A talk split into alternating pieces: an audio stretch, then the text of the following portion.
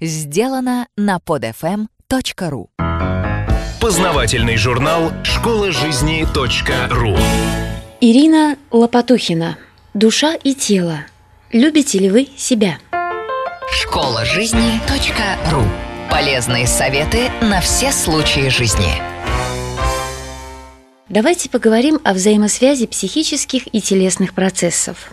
Любое наше переживание – обида, злость, душевное страдание, радость, экстаз – отображается в виде изменений в теле.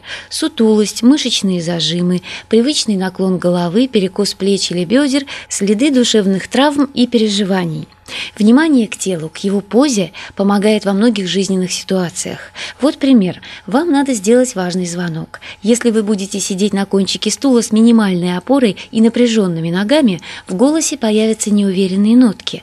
Вы будете звучать скованно, сбиваться на просящий тон. Если перед этим звонком вы плотно всей попой расположитесь на стуле, поставите на пол обе стопы, чуть-чуть подышите, у вас будет спокойный, уверенный тон который создаст определенный настрой у собеседника. И даже если на этот раз вам откажут в чем-то важном для вас, из такой увесистой позиции пережить отказ будет легче. Тело – карта нашей жизни – Существует выверенная система, в которой каждая часть тела соответствует нашим общечеловеческим функциям.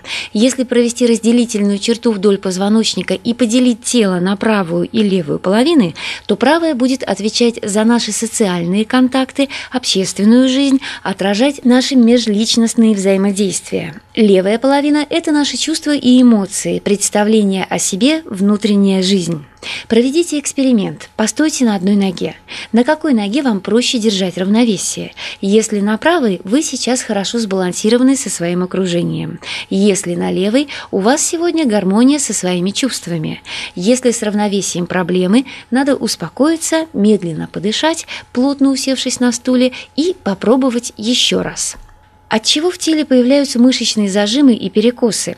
От того, что цивилизация заставляет нас подавлять наши естественные реакции на стресс. Если животное испугано, что оно делает? Убегает. А если злится? Нападает. А мы – на нас орет начальник, и мы по привычке, опустив голову, переминаемся с ноги на ногу. Это в лучшем случае. И терпеливо ждем, когда отпустят с экзекуции.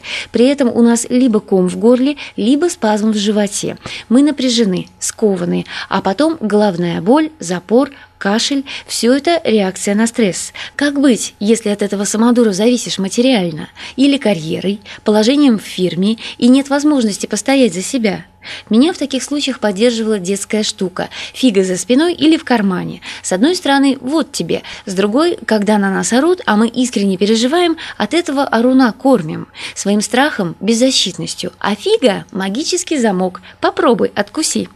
И, конечно, когда более-менее успокоимся, имеет смысл попробовать разобраться, насколько все-таки реально мы зависим от пугающих, унижающих нас начальников, мужей, любовников и тому подобного. Ведь наши представления об угрозах очень часто оказываются чрезмерными, страхи – надуманными.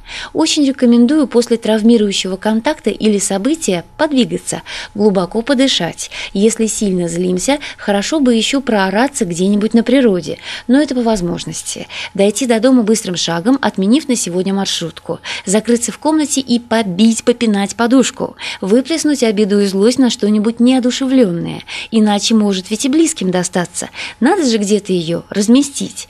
Или аукнется какой-нибудь хворью.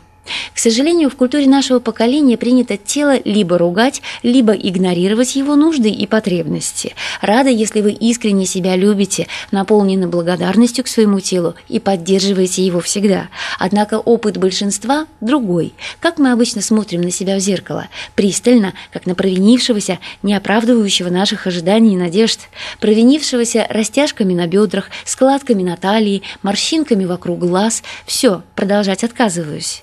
Психологи не раз проводили опросы женщин, из которых становилось ясно, что большинство из нас оценивают свою внешность гораздо хуже, чем выглядят на самом деле. А ведь тело – дом нашего сердца и души, самый доступный для нас источник удовольствий.